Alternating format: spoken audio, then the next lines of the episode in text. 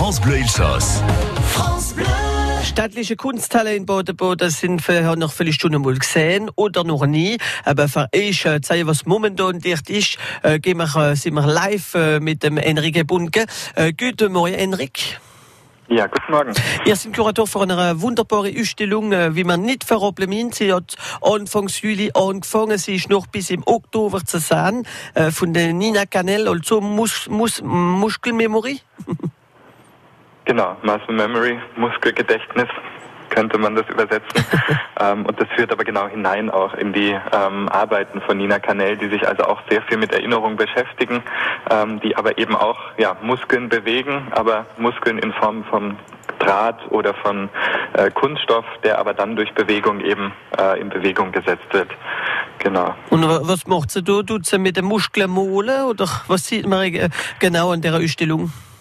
Genau, also Nina Kanell ist eigentlich eine Bildhauerin, könnte man sagen, aber nicht im traditionellen Sinne. Also sie verwendet jetzt nicht Bronzeguss oder ähm, stellt aus Stein oder Holz Skulpturen her, sondern was sie macht, ist, dass sie tatsächlich ähm, vorhandene Dinge in neue Kontexte rückt. Also sie hat zum Beispiel auf Flohmärkten so Frequenzgeneratoren gefunden und die hat sie dann tatsächlich ähm, mit Lautsprechern verbunden die dann wiederum Töne hörbar machen und man sieht gleichzeitig an der Wand aber diesen Formgedächtnisdraht, sogenannten Memory Wire, der also dann, sobald er unter Strom gesetzt wird, sich an eine vergangene Form erinnert, die er mal hatte.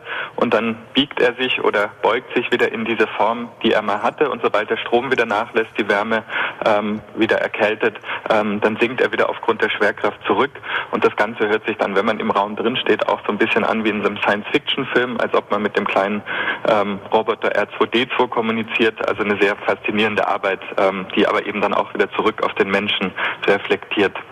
Und äh, es ist nicht nur eine Ausstellung, es sind noch ein paar, gell? Äh, zum Beispiel die Jahresausstellung, wie wir auch sehen, über äh, so Kunststücke von, von Boden, gell? Genau, also es ist immer so ein bisschen, wir haben unten in, so äh, in der Kunsthalle dann auch noch den Studioraum 45 CBM, ähm, wo weitere Ausstellungen stattfinden, aber traditionell eben oben dann mit neuen Räumen, ähm, die Nina Kanell auch bespielt, dann eben die Sommerausstellung, ähm, die wir haben. Im Herbst gibt es eine Einzelausstellung mit Boris Mikhailov, ähm, die also auch sehr spannend wird. Und ähm, nächstes Jahr im Frühjahr gibt es dann tatsächlich eine Kooperation mit dem Museum in Marseille, äh, mit dem Museum und die widmet sich also der Kulturgeschichte des Bades, die natürlich dann auch sehr gut nach Baden-Baden passt. Und äh, da ist äh, alles kann man sehen auf dem äh, Site Internet kunsthalle-baden.de und äh, auch äh, zum Beispiel Sommerdialoge, gell, das ist am 25. Äh, Juli, also in zwei Tagen. Genau, da ist dann Pia Dorn zu Gast, ähm, die Schriftstellerin, die also auch nochmal so ein bisschen über die Kunstfreiheit ähm, philosophiert oder vorliest. Also da sind wir auch sehr gespannt. Ähm, weil, ja. Aber genau, es ist jeder offen, nur am Montag nicht, aber jeder da vom 10 bis am 6 zu. Merci vielmals, Enrique Bunke aus der Zeitnummer für uns. Wir wünschen euch einen schönen Sommer und bis anderes Mal wieder auf France Bleu. Elsass.